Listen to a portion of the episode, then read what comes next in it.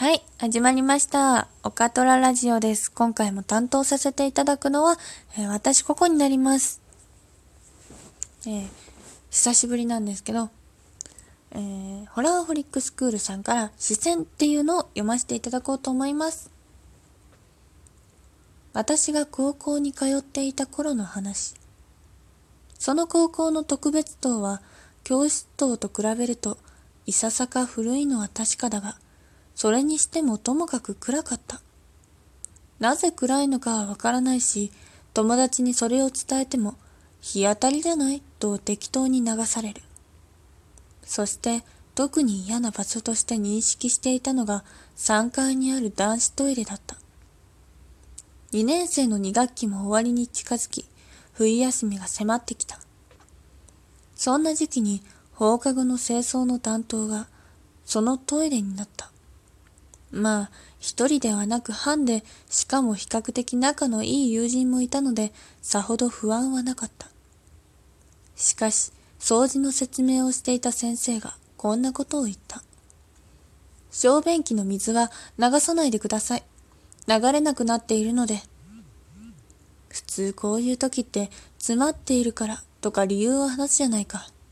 なので、どうして？と尋ねると、用務員さんも理由がわからないらしくてな。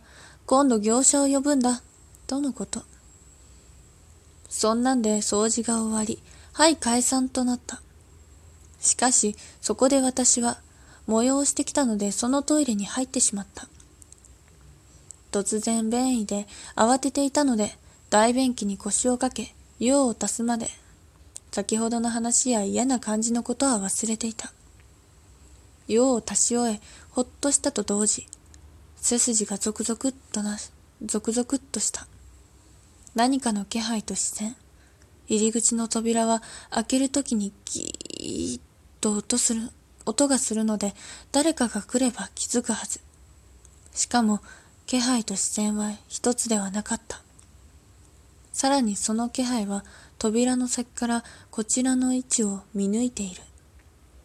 無数に近い視線が精巧にこちらを射抜いている。恐怖で音を立てるのが恐ろしく、しかしここにずっといたくはなかったので静かに髪を巻いた。そして拭いた後、流すと同時に飛び出し、目をつむり走って外に飛び出した。それからは掃除の時以外は極力近寄らないようにし、決して一人で入ることはしなかった。冬休みが明けて3学期の初めての掃除は2学期の清掃担当場所と同じ場所。長い休みを得てもその場所に行くとあの視線が思い出されそうで内心嫌々だった。しかしあの嫌な感じはどこか薄まっているように思えた。先生が来て掃除を始める前に小便器流せるようになったからとさらっと言った。私が聞く前に友人が、何が原因だったんですか？と尋ねた。すると、先生は罰が悪そうな、言いたく情けな顔をして、冬休みの間に業者の人が来て、パイプの様子を見るためにこのトイレの天井に上がったんだ。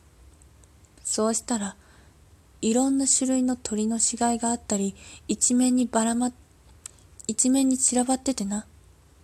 とりあえず、その業者と用務員さんがそれをどかしたらしい。そして、パイプを調べたら異常はなし。試しにボタンを押したら水が流れたそうだ。あの視線は鳥たちのものだったのか。誰かにここにいることを知らせたかったのか。しかし、不気味な謎が残ります。